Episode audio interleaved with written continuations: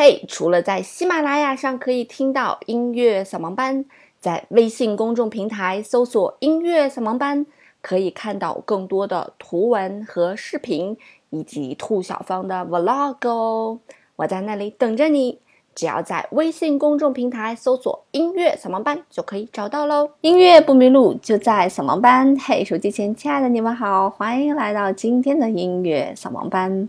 今天呢，想跟大家一起来聊一聊欧洲的一些舞曲的类型哈。嗯，大家知道，在欧洲呢有流行非常非常多的舞曲类型，其中我们听过的比较熟悉的有什么小步舞曲呀、加福特舞曲呀。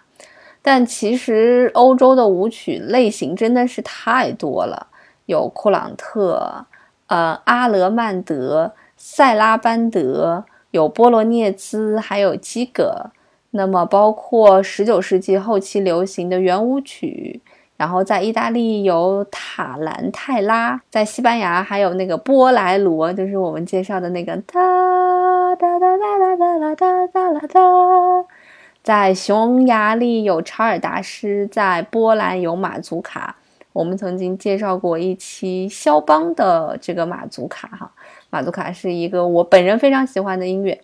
还有俄罗斯的卡马林斯卡娅，然后还有拉美的探戈、伦巴、桑巴。那么在我国呢，其实也有一个舞曲叫做秧歌，我觉得广场舞也应该算是一种舞曲了吧。那么这些大多数的舞曲其实都是根据舞蹈的节奏写成的器乐曲或者声乐曲。呃，很多舞曲并不一定一定是用来。呃，让大家跳舞的啊，当然有一些舞曲听起来节奏就特别的鲜明，比方说像华尔兹那种，一听就是用来跳舞的圆舞曲嘛。但是有一些舞曲听起来呢，它好像就没办法跳舞，比方说这个马祖卡，因为我们说肖邦的这个，尤其是肖邦的这个马祖卡啊，它的节奏非常的灵活，所以显然用来跳舞这样灵活的节奏有一点不太合适。那我们今天给大家介绍的这个舞曲的类型叫做萨拉班德。其实萨拉班德这种舞曲呢，也不适合跳舞，因为我总觉得这种舞曲的这个感觉特别的性冷淡，就是非常缓慢的这种感觉哈。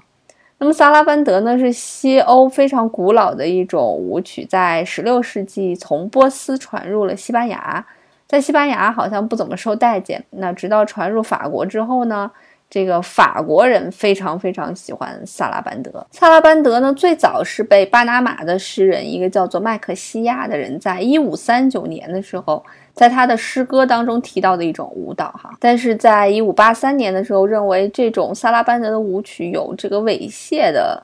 这样一个感觉，所以被禁止了。可是，在当时的塞旺提斯呀，或者维加的一些文学作品当中，我们常常会看到萨拉班德的这种舞曲的类型。那么，这种舞曲类型出现在比较多的时期呢，大概就是在我们所听到的巴洛克时期。不论是从亨德尔也好，还是巴赫也好，大多数的作品当中，我们都能看到萨拉班德的身影。比方说，这个巴赫的组曲、英国组曲和法国组曲，哈，尤其是在法国组曲里，法国组曲里面，萨拉班德和基格，啊，在他的每一首组曲里面都会出现一个萨拉班德和出现一个基格，然后它的顺序也比较的固定。那么其他的一些舞曲呢，会相对来讲比较随机一些。所谓舞曲，一般来讲，我们都认为是三拍子，哈，蹦擦擦，蹦擦擦，圆舞曲嘛。那么萨拉班德也不例外，它的节奏也是三拍子。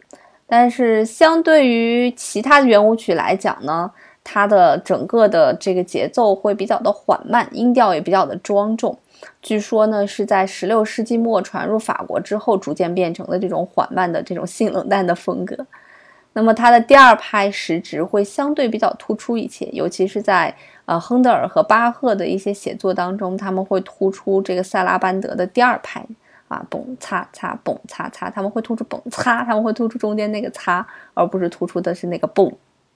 这种在西班牙被认为是一种非常放荡的舞曲，被法国的皇后所喜爱，所以也就慢慢的流传了下来。萨拉班德的舞曲的特点一般是哒哒哒哒哒哒哒哒哒哒，你会发现它第二拍的这个时值的感觉非常强哈，音乐好像被打碎了一样，哒。哒哒哒哒，有点像我们在爵士里面常用的一种音乐类型，叫做切分，哒哒哒哒哒哒哒哒哒。就为什么要叫它切分音呢？就是原本正常的时值应该是哒哒哒哒，切分的意思就是把它切开分开了嘛，哒哒哒哒哒哒哒哒哒，所以它会强调中间那一拍的一个感觉。那么萨拉班德呢，也有一点这样子的感觉哈。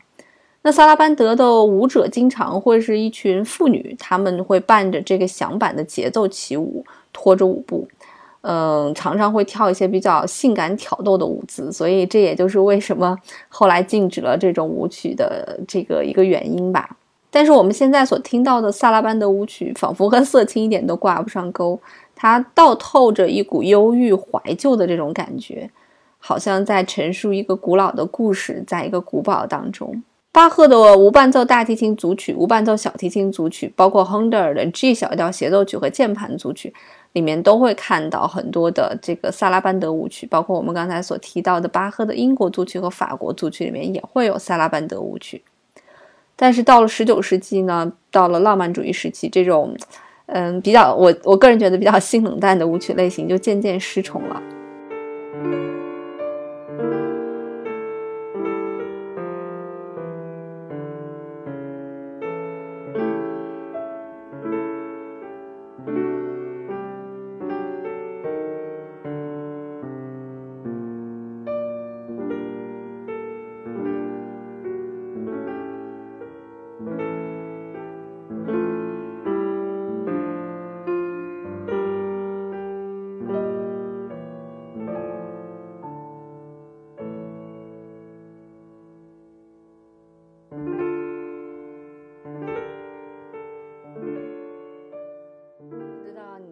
这个萨拉班德之后会有什么样的感觉？能不能和西班牙和香艳的舞蹈联系在一起呢？总之，我听了这样的音乐，我觉得其实治疗失眠可能还会蛮好的。怎么能和香艳和西班牙这个挂钩呢？有点不可思议哈。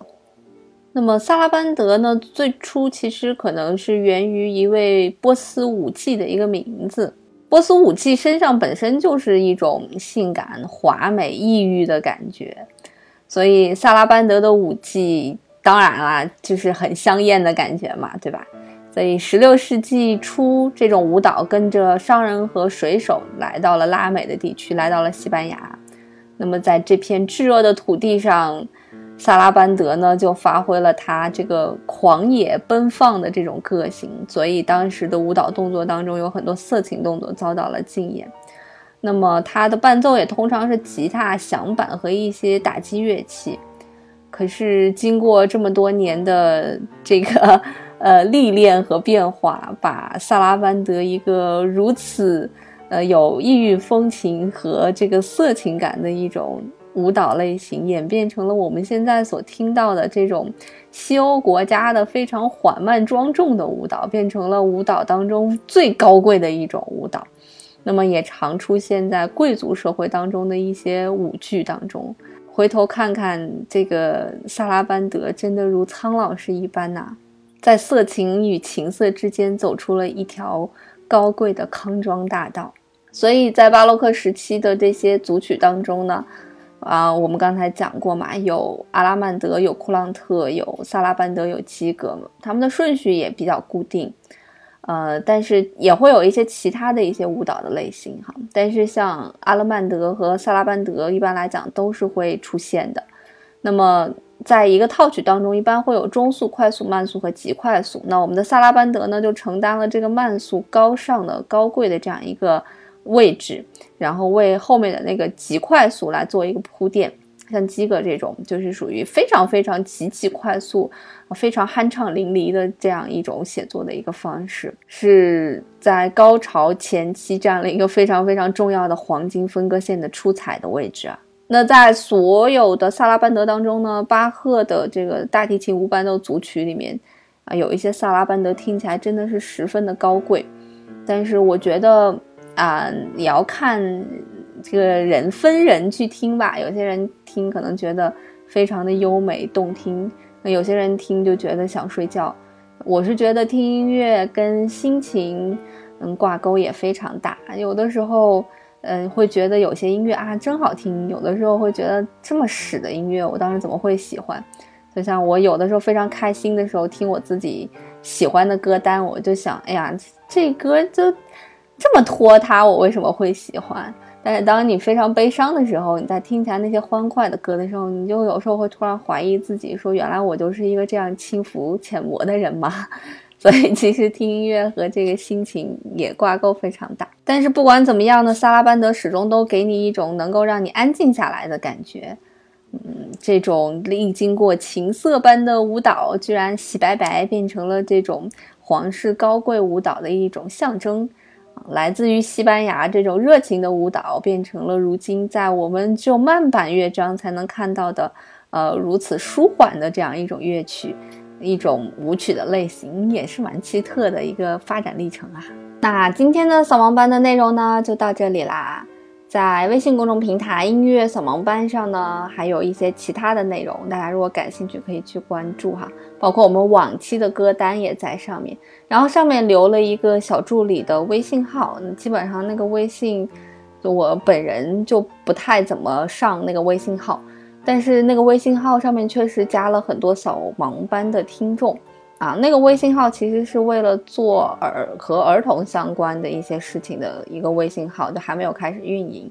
所以如果大家想要加我的微信号的话呢，可以去粉丝群，然后群主就是我嘛，你做一个自我介绍，我就可以把微信号给你啦。欢迎大家来给我提意见，来告白哦。呃，音乐不迷路就在扫盲班，那我们下周再见啦，拜拜。